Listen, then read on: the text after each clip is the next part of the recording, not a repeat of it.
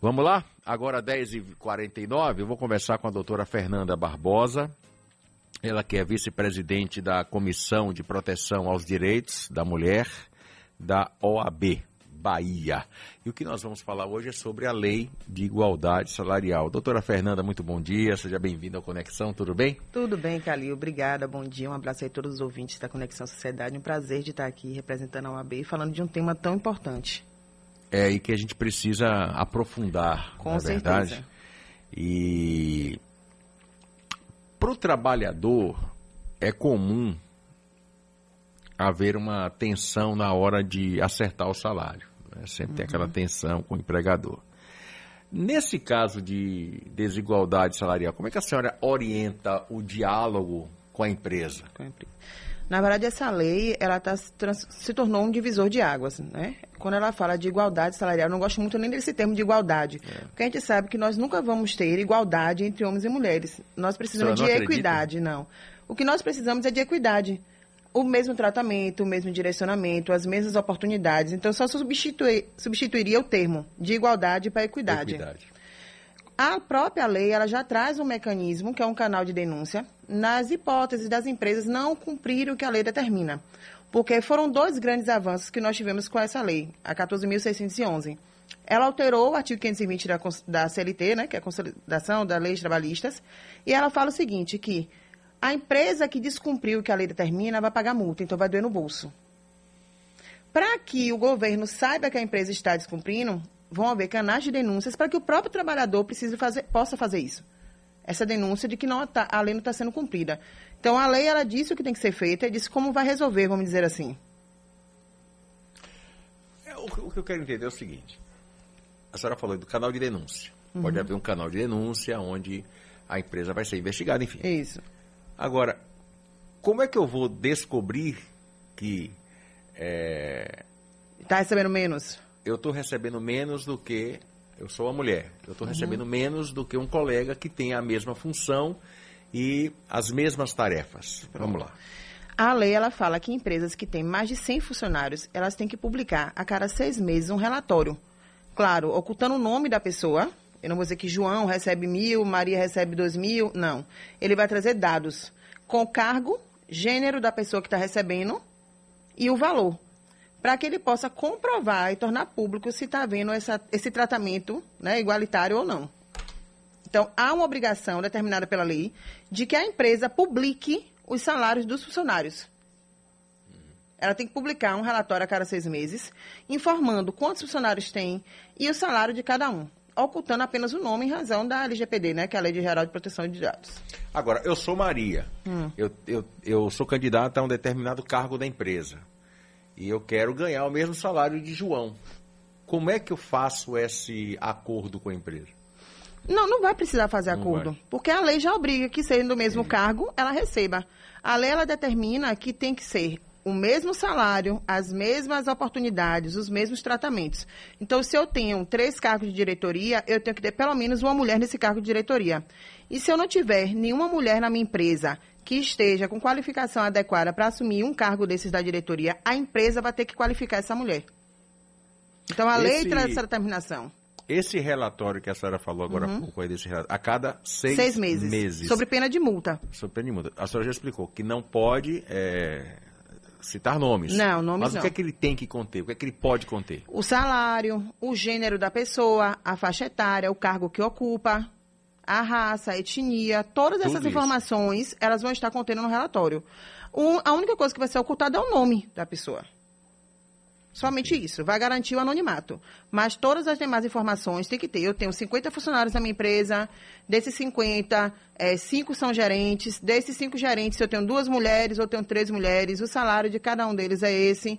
E por que o salário de cada um deles é esse? Qual, o que é que tem de diferença? Por exemplo, é, eu posso receber um salário família, receber um pouco de valor a mais do que outra mulher que trabalha na mesma empresa. Mas aí vai ser em razão de uma condição específica e não de uma diferenciação porque eu sou mulher ou porque você é homem. Não há o risco, doutora, na sua opinião, uhum. desse relatório ser, digamos, maquiado? Sempre há.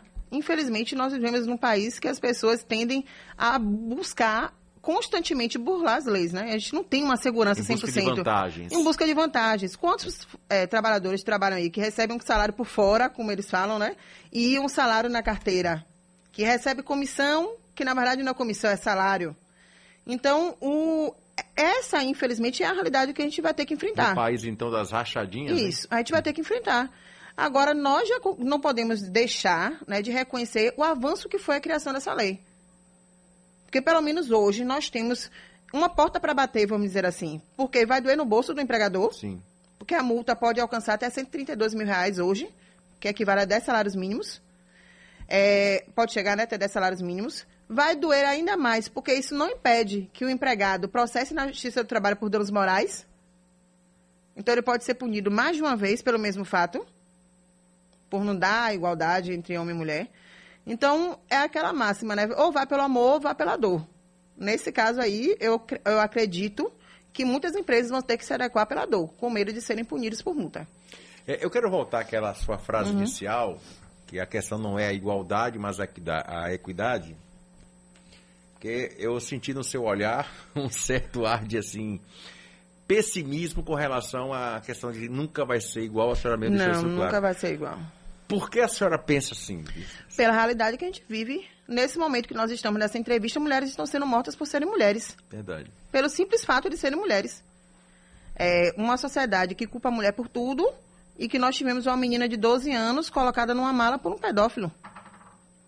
Então, como é que eu vou dizer que nós vamos ter igualdade entre homens e mulheres? Qual mulher se sente segura em sair na rua a qualquer hora do dia? Nenhuma.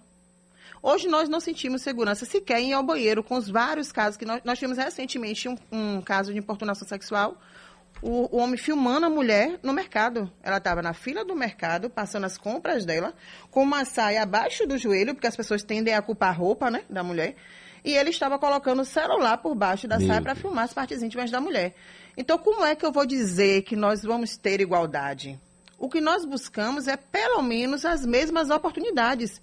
Porque hoje nós vivemos em um país que 70, a maioria das mulheres recebe apenas 78% do que os homens recebem. Isso do que nós temos registrado. Só aí nós já temos uma, uma diferença de 20%. Sim. Fora as questões de oportunidade salarial. Quantas entrevistas ocorrem que a primeira pergunta que fazem para a mulher é: Você tem filhos? Se seu filho adoecer, quem é que vai ficar com seu filho? Não fazem esse tipo de pergunta para os homens não exigem dos homens esse cuidado familiar que é exigido das mulheres. E até se você é casado, não é? Você é casada, né? É. Então, assim, você tem disponibilidade para viajar. Recente, uma cliente minha perdeu uma oportunidade de emprego, tudo fechado, ela já tinha enviado toda a documentação, até que perguntaram a ela, quando ela enviou a certidão de nascimento da filha, ah, você tem filha? É, infelizmente, não dá, porque o emprego demanda uma, uma atenção especial. Então, assim, como eu vou falar de igualdade em um país que a nossa realidade é essa? Não tenho como falar de igualdade. Eu tenho que falar que nós temos que buscar equidade. O que seria essa equidade? Mesmas oportunidades. Aí a pergunta que eu te faço, doutora. As empresas, elas se dão, elas têm esse direito? De quê? De, de, de dizer assim, eu não vou te contratar pelo fato de você ser mãe. Seria um fato discriminatório. Né? Mas, infelizmente... Encaixaria, então, encaixaria, tá? Mas aí teria que haver uma ação, uma ação probatória para pedir até uma ação de dano moral que eu acredito que tenha né, fundamento para isso, porque eu estou negando uma vaga de emprego para uma pessoa que está qualificada. Ah, eu não tenho obrigação de contratar. Você não tem obrigação de contratar. Mas se você iniciou o processo de contratação e o seu único empecilho foi dizer que ela tem filho, infelizmente, nós não temos como achar isso natural. E nem como legitimar isso, deixar isso como algo que vai acontecer sempre. Verdade. É, eu vou até o intervalo comercial, eu vou continuar a entrevista aqui com a doutora e a gente vai tratar aqui de um. Eu vou saber também sobre. É, que a desigualdade salarial ela faz parte de uma questão estrutural, como a senhora Sim. acabou de explicar aí. Né? Então, eu queria saber da senhora também quais são as outras medidas que podem ser adotadas para lidar com o problema. Sociedade.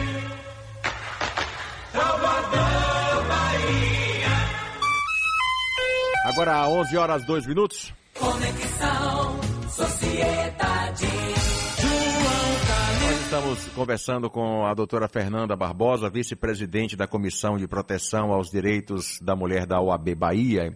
E o assunto aqui é a lei de igualdade salarial. Doutora, deixei a pergunta no ar.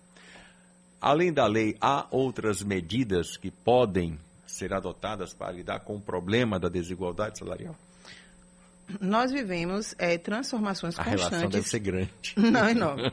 no direito, né? E por quê? Porque a sociedade está mudando. Nós saímos de um, de um histórico de mulheres que eram vendidas por seus pais, com o dote, de um período que nós sequer podíamos votar e hoje somos candidatas, como na OAB hoje nós temos uma mulher presidenta. Então, nós vivemos um período de transformação lenta com relação ao direito das mulheres, mas fruto de muitos movimentos sociais. É, todas as alterações nas leis trabalhistas elas foram em razão de movimentos sociais de mulheres, né? Que muito, muitas mulheres, muitas não, muitas pessoas criticam o feminismo, os movimentos feministas, mas todas as transformações foram frutos desses movimentos. Então, assim, o que, é que eu vou fazer além da lei? União. Então, organização de coletivos, capacitação, divulgação, como um programa como esse, que vem trazendo informação para a população, olha, você tem direito, porque muitas vezes a trabalhadora, o trabalhador não sabe nem que tem direito. Sequer, quantas mulheres nós acompanhamos que sequer sabem o que é violência doméstica familiar? Ou às vezes sabe, mas precisa daquele trabalho. Precisa daquele trabalho, está ali submetido, não sabe como agir, não sabe em que porta bater. Eu digo que hoje a chave para toda transformação é a informação. É a informação. Então, união de coletivos, união de mulheres, denúncias, gente. A gente não pode ter medo de denunciar. Quantos casos de assédio moral no trabalho? Nós temos uma denúncia e em seguida vem mais de dez.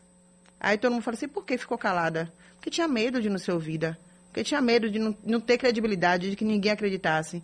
Então nós precisamos denunciar, nós precisamos tirar essa mordaça que é colocada na boca de toda mulher de que assim sua palavra não tem vez, né, não tem voz. Por mais que a gente saiba que é difícil. Então é união. Pode avançar mais, doutor? Com toda certeza. Nossos avanços ainda são muito lentos. Como eu falei, nós temos aí uma lei para obrigar uma empresa a fazer o que deveria ser normal. Imagina. Se eu tenho dois colaboradores na mesma função, por que, que eu vou remunerar menos uma mulher? Só porque e a mulher... às vezes a mulher com a capacidade até maior, maior do que a do homem. Não dá oportunidade. Quantos cursos de qualificação tem dentro da empresa que eles direcionam para o homem, não para a mulher? Não tem critérios objetivos de pontuação, de atendimento, de qualificação, de evolução dentro da empresa. É quem eles acham que tem que assumir aquele cargo. Me permita, olhando do ponto de vista da empresa, por que, que empresas adotam essa política às vezes? Pelo machismo. Somente pelo machismo? Não, eu acho que é um, uma cultura do machismo Sim. que reflete dentro da empresa e dentro de qualquer ambiente social hoje. É, mulheres deixam de ser contratadas por serem mulheres, porque não vão ter filhos, quem vai ficar com seus filhos? Com quem você vai deixar? Mulheres deixam de ser contratadas porque menstruam e têm TPM. Ao mesmo tempo, a sociedade exige que mulheres tenham filhos para que gerem renda e gerem pessoas para trabalhar. Então, a sociedade pune a mulher e cobra dela o que ela não tem como assumir com tantas cobranças. Ser mulher não é fácil, não. Não, não é fácil, não é fácil. de jeito nenhum. Então, nós temos aí um ciclo vicioso. A empresa ela quer produtividade, mas ela não quer transformar aquele ambiente num ambiente produtivo. Então, é uma conta que não fecha. Hoje nós temos evoluções, grandes empresas adotando inclusive dia de folga quando as mulheres estão menstruando.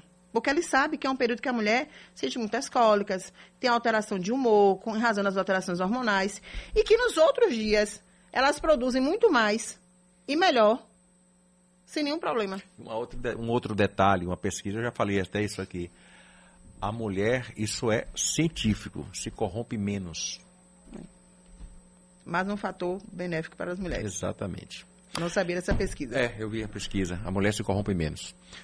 Doutora Fernanda Barbosa, muito obrigado, viu? Eu que agradeço. Volte mais vezes. Excelente entrevista falando da lei da igualdade salarial. Que pena que ainda há muito que se fazer. Muito. Ainda há muito que se fazer, mas como eu disse, a gente não pode deixar de comemorar essas pequenas conquistas e esses pequenos avanços, porque é galgando, né? Um passo de cada vez. Vai chegar o momento da gente celebrar essa tão sonhada equidade. É verdade. E assim também eu trato, por exemplo, a Lei Maria da Penha. Temos muito a comemorar, mas a muito. gente sabe que há muito que se fazer ainda. Porque mulheres encontram barreiras nas delegacias, porque mulheres encontram barreiras na escuta, na validade da sua fala.